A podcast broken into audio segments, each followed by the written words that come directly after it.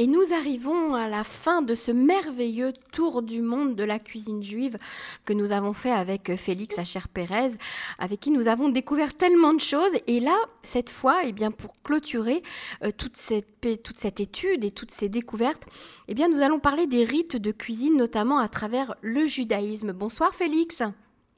Bonsoir, merci pour vos émissions. Et cette série était très intéressante, effectivement, ça m'a fait travailler. Tout à fait. Alors, il y a beaucoup de rites euh, dans la cuisine juive, euh, parce que, euh, eh bien, d'abord, on a les règles de, de cache-route, bien évidemment, mais il y a aussi les fêtes qui, qui sont une espèce de, de rythme qui sont donnés tout au long de l'année et qui, et qui nous offrent des, des, des plats adaptés et, et, des plats qui sont de circonstance, j'ai envie de dire, par rapport aux fêtes.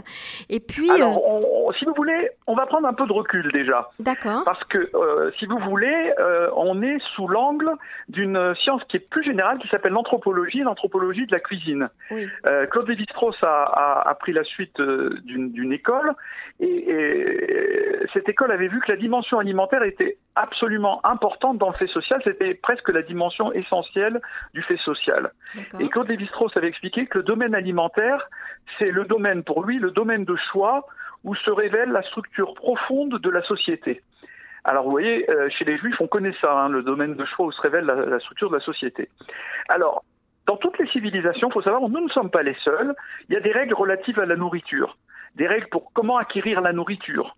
Est-ce qu'on peut chasser, pas chasser? Comment l'abattre? Nous ne sommes pas les seuls, il y a les musulmans qui abattent d'une certaine manière. Euh, on voit que les, les chrétiens se, se, se, se rebellent contre l'abattage sauvage dans, dans des, de, de, manière très très sauvage dans des, dans des élevages de porcs. Mhm. Comment conserver la nourriture, comment la préparer, comment la cuire, comment la consommer? Il y a des règles de tabous alimentaires dans toutes les civilisations. Il y a des mhm. tabous, mhm. des règles d'hygiène, etc. Donc, toutes ces règles-là qui existent même en dehors du judaïsme marquent, pour les strauss et pour les ethnologues, l'introduction de la culture dans la nature. C'est-à-dire que le rapport initial à la nourriture, c'est manger. Le rapport de, tous ces, de toutes ces règles, c'est la culture qui rentre ici. Et puis également, quand on mange, on mange seul.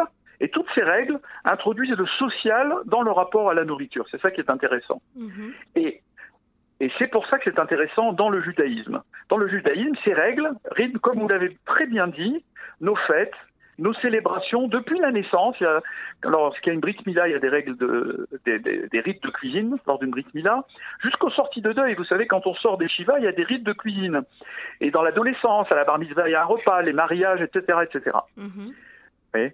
Lévinas disait que les rites de table, il allait plus loin que, que Lévi-Strauss, que les rites de table et les bénédictions créent une distance par rapport aux choses. Vous voyez ça nous évite d'aller directement à la chose, ça comme Lévi-Strauss, mais il allait plus loin, et il disait que cette distance, ça nous empêchait de nous identifier, de s'approprier comme ça la chose, et de voir finalement que dans la chose, comme dans autrui, il y avait du transcendant, mhm. et euh, qu'il y avait quelque chose de plus, de, de quand on, quand on avait ces règles qui venaient de d'on où finalement, toutes ces règles qu'on a dans le judaïsme, on voit le transcendant arriver et on voit autrui qui s'interpose entre nous et, euh, voilà, ça c'est l'analyse de Lévinas, c'est très intéressant. Et on va voir dans des exemples très concrets maintenant, euh, si vous le voulez. Et, mais euh, comment ça? Alors, euh, Lévi-Strauss disait, regardez, tout ça, ça se décline avec des, des, des, des oppositions. Vous savez, mhm. quand on, quand on, toute la vie est faite d'oppositions. Par exemple, vous dites, je vais aller gauche à droite, je vais aller en haut en bas, je suis drôle, je suis triste. Et vous arrivez à décrire un état des lieux avec une série d'oppositions. D'accord mhm. Alors, euh, pour Lévi-Strauss, il avait montré que l'élite de table, c'était une série d'oppositions. Et les juifs, ils en ont une très large alors. Ah vous savez, chez les juifs, le levé, le non levé. Pour la pâte, ça vous parlait de la pâte, la pâte levée, la On pâte va y arriver. Je ne rentre pas dans le détail. Le ah. sucré et le salé. Mhm. Le rôti, le bouilli, le frit. Le cru, le cuit. La viande, le lait. Vous connaissez la viande et le lait Bien sûr. Mhm. L'avidité et l'abstinence. Donc vous voyez, tout ça, toutes ces oppositions, c'est des oppositions dont en grande partie sont déjà dans l'anthropologie, dans dans d'autres civilisations, et nous on en a encore d'autres, on est très très riche là-dedans. Très bien.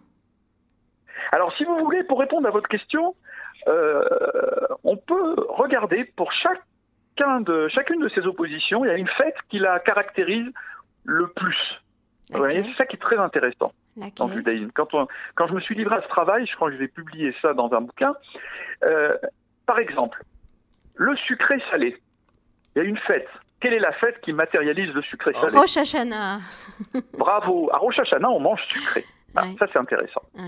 Quelle est la fête qui matérialise abstinence et avidité? Quelles sont les fêtes qui matérialisent le rapport entre abstinence et avidité? Euh, Kippour? Kippour pour l'abstinence et l'avidité? Ou c'est une mitzvah d'être avide? Pourim, non. Euh, Bravo. Ah, voilà. Pourim, d'accord. Alors, le frit, le rôti, le bouilli. Alors, pour le frit, c'est euh, pour le frit, euh, chez les séfarades, c'est Rosh Hashanah où on frit tous les. Non, mais plus généralement pour tout le monde, le ah, frit. le frit. C'est Hanouka. Ah oui, Hanouka, les beignets, bien sûr, bien sûr. Oui, parce qu'il y a l'huile du temple. Vous vous rappelez, parce qu'on a trouvé la fiole d'huile et c'est l'huile, donc c'est pour ça qu'on mange du frit. D'accord? Mhm. Il y a le triptyque de, de Lévi-Strauss, frit, rôti, bouilli. Le rôti, D'accord Alors, le rôti, c'est à Pessar. Dans le, culte initial du temple de Pessar, on devait, c'était une obligation de manger de la viande rôtie. Ah oui, l'agneau rôti. C'était une obligation, les familles mhm. devaient rôtir, d'accord mhm, mhm. Donc, le rôti, c'est euh, Pessar. Et le bouilli? Alors, le cru, le cuit. Alors, j'ai cherché, j'ai quand est-ce qu'on mange cru? Plutôt cru d'ailleurs. Pas 100% cru, mais quand est-ce qu'on mange cru? On n'a pas le droit de manger de la viande crue. Vous savez, la viande crue, pourquoi on n'a pas On pourrait manger un steak tartare mais c'est pas vraiment cru. Pourquoi? Parce qu'on doit enlever le sang. On n'a pas le droit de manger le sang. Oui, oui, tout à fait. Donc, mhm. on doit cachériser. En fait, donc on n'a pas le droit de manger le sang. Donc, on n'a pas le droit de manger complètement cru. Vous voyez? Alors, qu'est-ce qu'on mange cru finalement? À quelle fête on, on mange plutôt cru? Euh... Eh ben, à tout Bishvat, on mange plutôt des fruits. Tous les fruits, voilà, c'est ça. Mhm. Alors, on pourrait manger des compotes, c'est sûr, mais en général, le fruit, on mange cru. Il n'y a pas de, de, tabou. Au contraire, 90% de ce qu'on mange à tout Bishvat, c'est cru. Mhm. Voilà. Alors, euh, après, vous avez le levé non levé. Ben, donc, ce que vous avez dit tout à l'heure, le levé non levé, c'est pétard. Et, le, et le bouilli, c'est quand alors?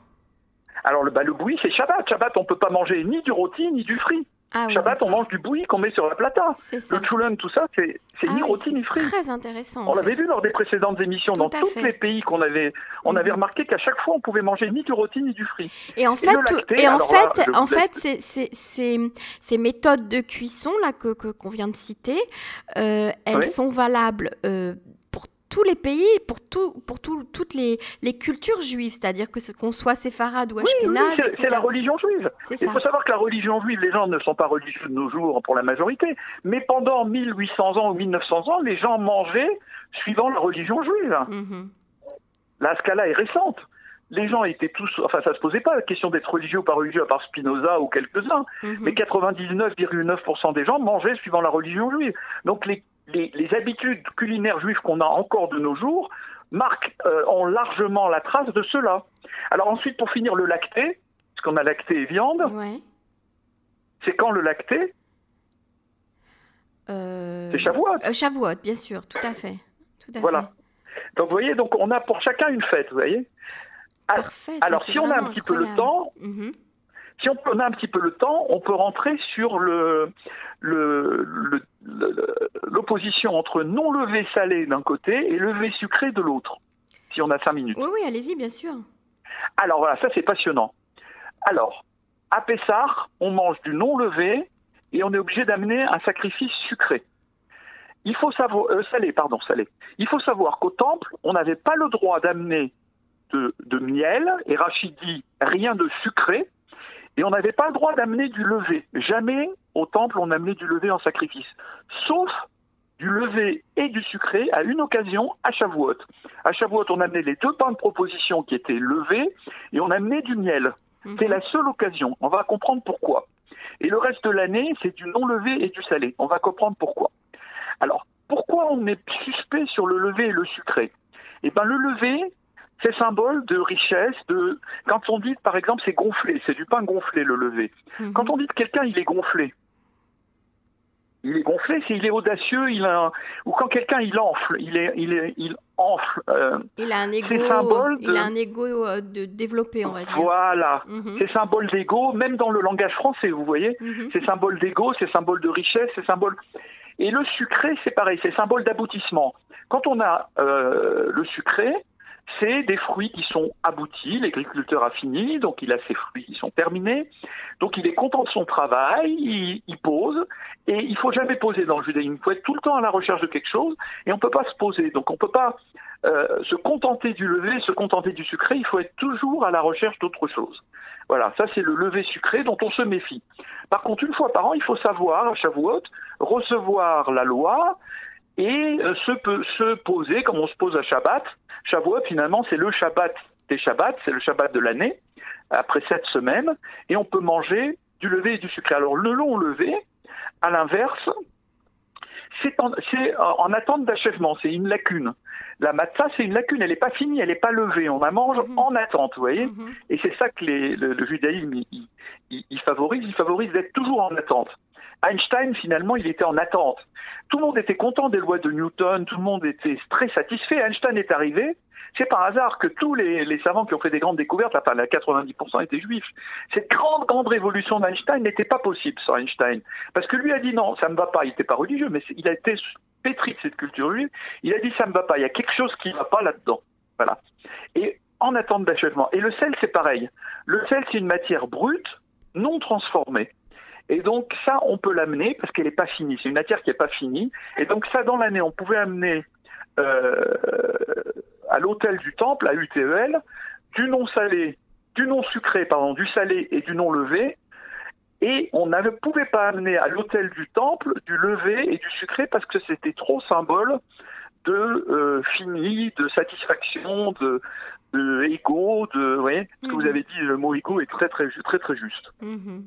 Ben, c'est passionnant, euh, Félix. En tout cas, merci beaucoup de nous avoir euh, euh, tant eh bien, informés, instruits, éduqués sur la cuisine juive dans le pour monde. Pour montrer qu'on est inscrit, qu'on est inscrit dans une réflexion plus globale que le judaïsme, peut-être un peu plus fort que les autres, mais on s'inscrit.